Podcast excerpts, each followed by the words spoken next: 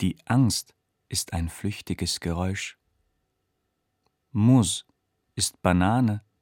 Banane heißt mir doch egal, ich denke wie eine Frucht vor sich hinreifen, ohne an den Blicken blonder Jungen zu zergehen.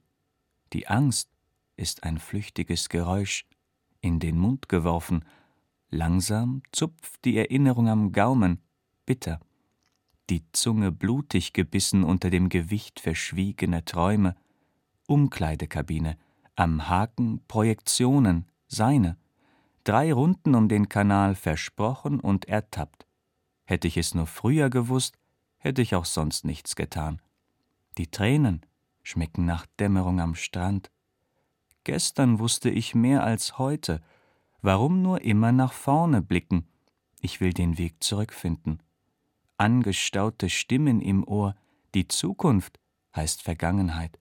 Jeder und jede im eigenen Kinderbett und die Missgunst und die Flüche und die falschen Versprechen haben sich Jahr für Jahr in der Ohrmuschel wie Haare im Abfluss versammelt.